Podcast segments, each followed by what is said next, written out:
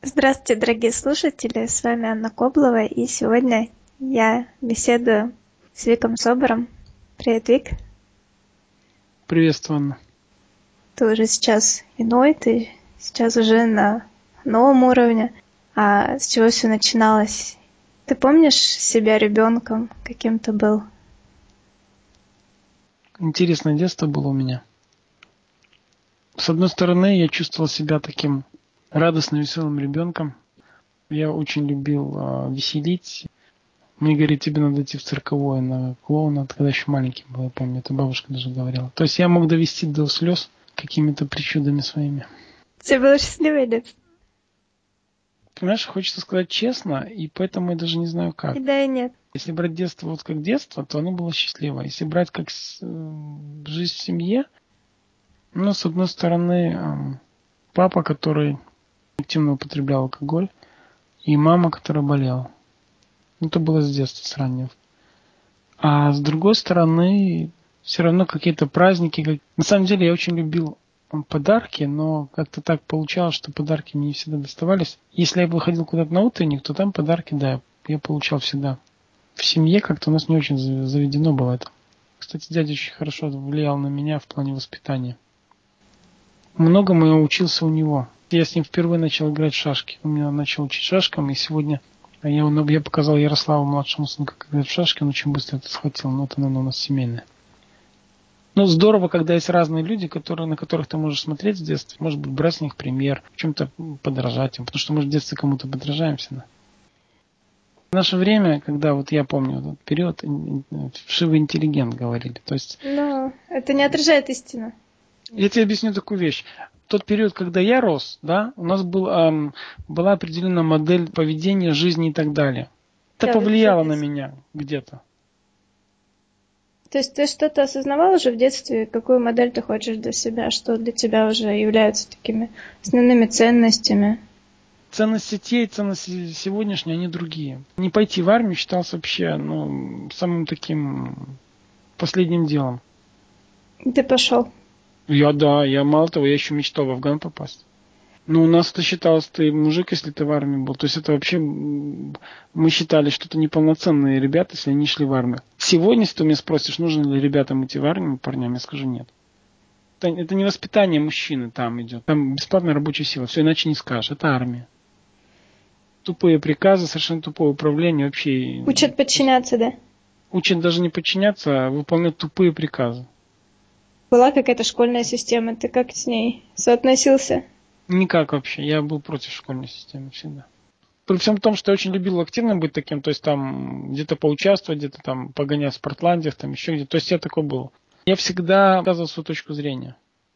У тебя свобода была самой важной? Свобода для меня всегда была важным критерием жизни. С самого детства? С самого детства. Кстати, со мной очень хорошо на контакт шли воспитательницы и очень красивая женщина. Сегодня вспомнил, что одна из первых красивых женщин в моей жизни была воспитательница. Она, кстати, чем-то похожа была, ну, только лучше выглядела, ну, чем-то на Софию Ротару. Распущены черные волосы. Вот сейчас вспоминаю, прям вот как-то неожиданно вспомнил. Маленький мальчик смотрел на нее как на красивую женщину, не просто как красоту. Там вот как у Селены бывают волосы распущенные черные. Вот такая она, знаешь, была. Она прям, у нее волосы были как смоль, я помню, вот это такая. А школьная учительница на тебя так не влияли? Очень нравилась учительница, которая обо мне написала. Она написала Виктор Собор. Ленивый, болтливый, но способный. Согласен? А, С оценкой. Да, знаешь, в тот момент, сейчас это так воспринимается спокойно. Тогда мне было очень стыдно, с меня смеялись все родители и учителя наверное, она что-то очень правильное про меня сказала. Помню, я покраснел очень сильно. Покраснел еще потому, что для меня вот она была как э, на тот период жизни моей такой вот э, красивой женщиной, перед которой стыдно было себя плохо вести, стыдно было там э, тупить на уроках. Не хотела я учиться. То есть учеба для тебя была, но она как бы не, не в школьных предметах заключалась. Угу. А ты помнишь, о чем тогда мечтал? 16-18? Да, я думал, что я буду помогать людям. Я в то время очень хорошо помогал людям руками и считал, что я могу помогать массаж делать, например. Я понимал, что людям я точно буду помогать, в чем я не понимал. То есть космонавтом я не мечтал быть, милиционером тоже. Я никого, никого не хочу обидеть, ни космонавтов, ни милиционеров. Врачом не мечтал быть. А вот э, помогать людям, да, хотелось. У меня лет 16 до 18 период был такой, что я общался с ребятами постарше. Они так удивлялись, а мне это льстило, кстати. Ну, я не осознавал тогда это, но где-то внутри же я говорю, вау, классно. Когда взрослые парни, там, после армии или девушки их, со мной общались, очень внимательно меня слушали, и я потом понимал, что на самом деле мне почему хотелось с ними общаться. Потому что мне это льстило где-то. Гордыня моя играла тогда и пела. Я помню, ребята с Минска приезжали, когда жил вот город Барановичи в Беларуси такой, а мы ходили на турники заниматься. Знаешь, раньше было модно быть спортивными ребятами, заниматься спортом, там, мышцы, все такое. Обычно отжимался 20-25 раз от турников, ну, от брусьев. А тут они начинают меня накручивать, и я отжался 47 раз за раз. Ну, для меня это было классно, потому что руки трясутся, но отжимаешься. Почему? Потому что тебе на ухо, давай, ты можешь, ты еще. То есть создается мотивация внешняя. А через неделю они сказали, все, пойдем на рекорд, там Володя Журавлев такой был. Так вот он сказал, что ты знаешь, э, когда вот такая накачка идет, особенно когда на соревнованиях, то очень сильно помогает. Он говорит, мы пойдем на рекорд. Я тогда помню отжался 64 раза. То есть для меня это было неимоверно от брусьев с полной глубиной движения. Я тогда для себя осознал, что невозможно сломаться или надорваться. Потом знаешь, что я вспомнил? Ведь когда я лежал в туберкулезном отделении в Иркутске, в армии, когда был, болел, я через месяц отжимался сто раз. А перед этим ходил вдоль стенки. То есть понимаешь, что такое вдоль стенки человек ходит? Угу сам ходить не может. Так вот, а, мы тогда поспорили, а мне нужна была мотивация тоже внешняя. И мы поспорили на компот, а нам выдавали такой офицерский паек, потому что отделение такое, икра красная была. Поспорил с парнями на сливовый компот, что я отожму сто раз. То есть парень ходит у стенки и спорит, что через месяц отжимается сто раз от пола. И ты знаешь, я отжался сто раз. Сто один я отжался. И для меня это была победа. Заметь, компот, всего лишь сливовый компот. И знаешь, что мне тогда помогало? Что? Люди, которые вокруг говорили, давай, давай, давай. Вообще любой опыт, который мы получали, нам нужен для чего-то. Я вообще однажды сморозил такую глупость, мне было лет 18, наверное, я подумал, как было бы здорово, чтобы мой сын прошел определенные моменты, как и я. Ну, когда я там обдумал, что случилось за 18 лет. И потом я тогда ступил реально. Уж извиняюсь за такое слово. Но почему? Потому что сын прошел какой-то свой путь, но очень жесткий тоже. Почему? Потому что я заложил программу, наверное, такую. Я считал, что если люди проходят через какие-то тяжелые испытания, то они тогда правильными становятся. Потом Какой? у меня был образ Вивьен Ли, когда я вот «Унесенный ветром» смотрел еще. Вивьен Ли мне очень нравился образ такой женщины. Я почему-то подумал, что вот именно такая женщина могла быть со мной рядом. Но для меня сегодня это образ женщины-жертв. Ну вот проявления вот уже вот этого образа были вот в твоей жизни? Да, то есть внешность вот очень похожи они были. Красивая, но не мое. Мне... Силы не хватает? Мне энергии там не хватает, да. Вот, вот эти слабые женщины мне не интересны когда я рисовал себе образ женщины, которую я хотел бы видеть уже побывав в браке, вот, Виктор, ну какая женщина могла бы быть рядом с тобой? Какая женщина была бы для тебя чем-то таким вот вдохновляющим там и так далее? Вообще, какой женщины ты достоин? Ну, рядом со мной всегда были красивые женщины. Не могу обидеть женщин, сказав, красивая или некрасивая женщина. Но такие яркие женщины красивые, большей частью были рядом со мной. Я тогда этого не понимал. Женщинам ведь тоже нужна энергия мужская.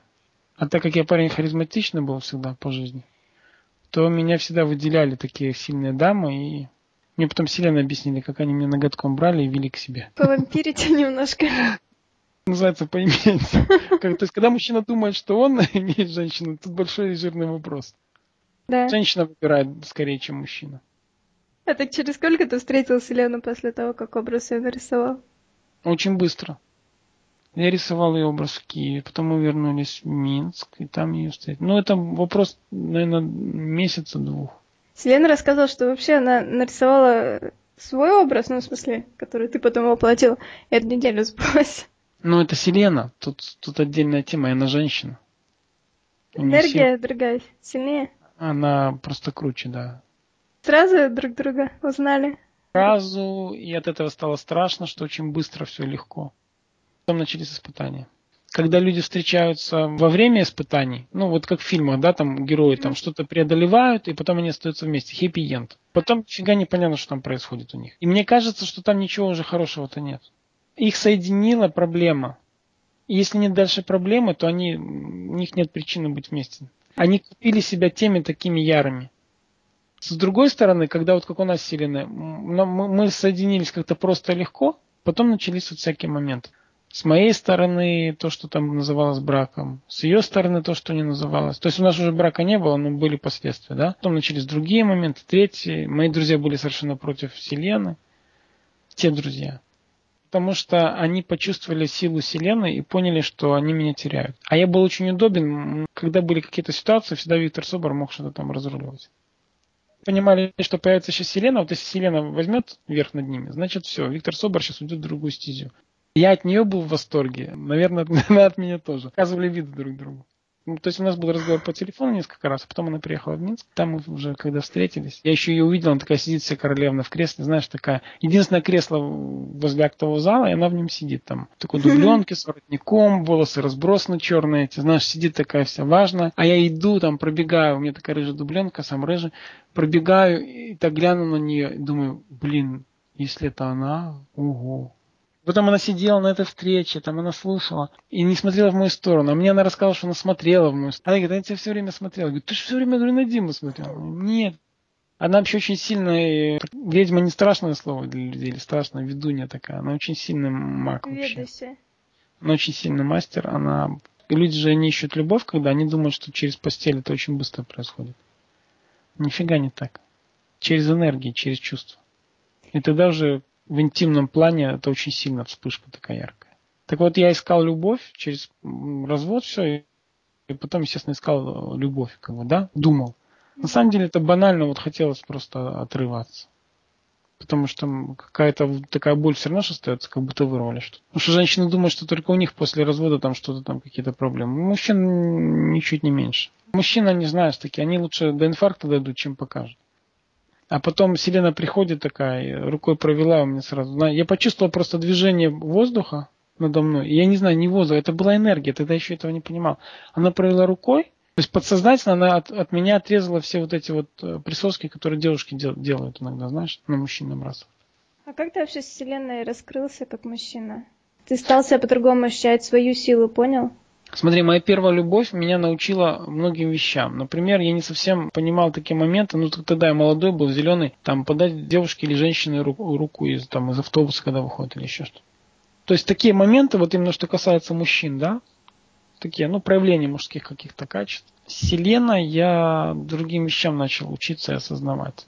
Что такое мужская сила, например? Я, кстати, некоторое время из-за своей глупости очень обижал Селену. Был такой момент. Я как мужчина просто банально я не понимал, ну что я такого сделал? Она очень много сил, энергии дала на то, чтобы раскрыть меня. Когда мы с ней встретились, то, что я себя представлял, с одной стороны, классный парень, сильный, с другой стороны, очень много вот этих комплексов, заморочек и так далее. А с ней началось раскрытие. Причем она меня ввела в мир эзотерики, когда благодаря ей познакомился э, с одной женщиной, которая пришла на нас, посмотрела. Черный волос, голубые глаза. Ну там ведунья конкретно, такая в возрасте дама, она мне посоветовала, вот, кстати, как с детьми быть со старшими, потому что очень сильная связь с Антоном была. То есть она сразу в мое поле просчитала такое энергетическую информацию и помогла нам разобраться с многими ситуациями, подсказок дала. И потом еще были несколько встреч с интересными людьми. Просто понимаешь, что интересно, та духовность, которая у меня была, она была односторонней. То, что начало происходить с Вселенной, начало как бы дополнять, ну то есть целостность происходить.